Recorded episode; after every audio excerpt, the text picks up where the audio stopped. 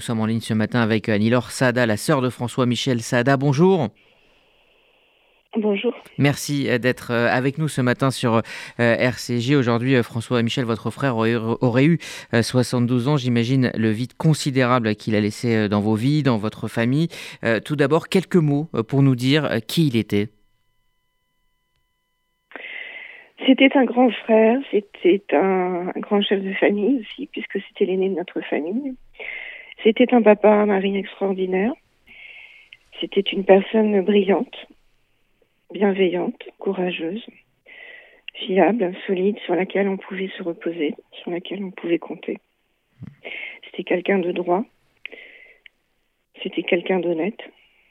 Voilà, c'était euh, c'était un, un grand monsieur. Hmm. Alors cette année a été euh, marquée par euh, le procès en appel de ces attentats de janvier 2015. Vous avez tenu à y assister. Ce n'était pas le cas de toutes les familles de victimes. Euh, est-ce que ce procès en appel vous a apporté quelque chose? Ce procès, ce procès a surtout apporté la fin, la fin de ces de ces procédures judiciaires, puisque de toute façon, c'était c'était la dernière c'était la dernière instance juridique. Il n'y aura pas évidemment de, de pourvoi en cassation dans, dans un cas comme celui-là. Donc ça nous a permis de, de clore euh, un chapitre, euh, simplement un chapitre, c'est-à-dire qu'en fait, euh, voilà, tous les accusés ont été euh, condamnés euh, définitivement. et c'était important pour nous, c'était important pour nous de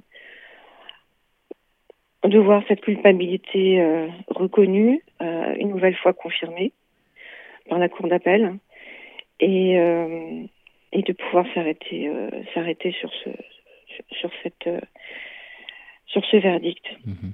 Euh, Annie-Laure euh, Sada, euh, demain, ce soir, pardon, à 18h30, devant l'hypercachère, une cérémonie va se tenir à, l'initiative du CRIF, comme chaque année. Est-ce que ces cérémonies sont importantes pour vous, famille, pour avoir le, sentiment que la communauté, mais aussi la société française, n'oublie pas le drame que vous avez vécu et n'oublie pas votre frère, tout simplement? Oui, absolument. Absolument. C'est très important. Euh, c'est très important de se, de se souvenir euh, qu'il y a huit ans, comme il y a, comme il y a, comme en 2012, comme il y a euh, presque 13 ans, enfin bientôt 13 ans à Toulouse. Mais c'est important de se, de se souvenir que, en France, euh, des, des personnes sont assassinées simplement parce que juives, sur des lieux de vie tout à fait courants, tout à fait banals tout à fait ordinaire, que ce soit un hypermarché, une école, et, euh, et que je pense que ne, ne pas ne pas commémorer, euh, ne pas se souvenir, c'est une c'est en quelque sorte accepter et banaliser. Mmh. Et moi, je n'accepte toujours pas huit ans après. Alors après un attentat, on évoque souvent hein, ce mot de reconstruction. Est-ce que vous avez le sentiment que cela est possible euh, de reconstruire une vie après un, un tel drame? Ça dépend, ça dépend de ce qu'on a, premièrement.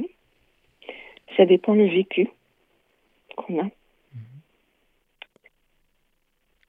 Euh, on ne peut pas reconstruire à l'identique. On peut essayer de se relever et de continuer. Merci. Je ne sais pas si on peut appeler ça une reconstruction. Ouais,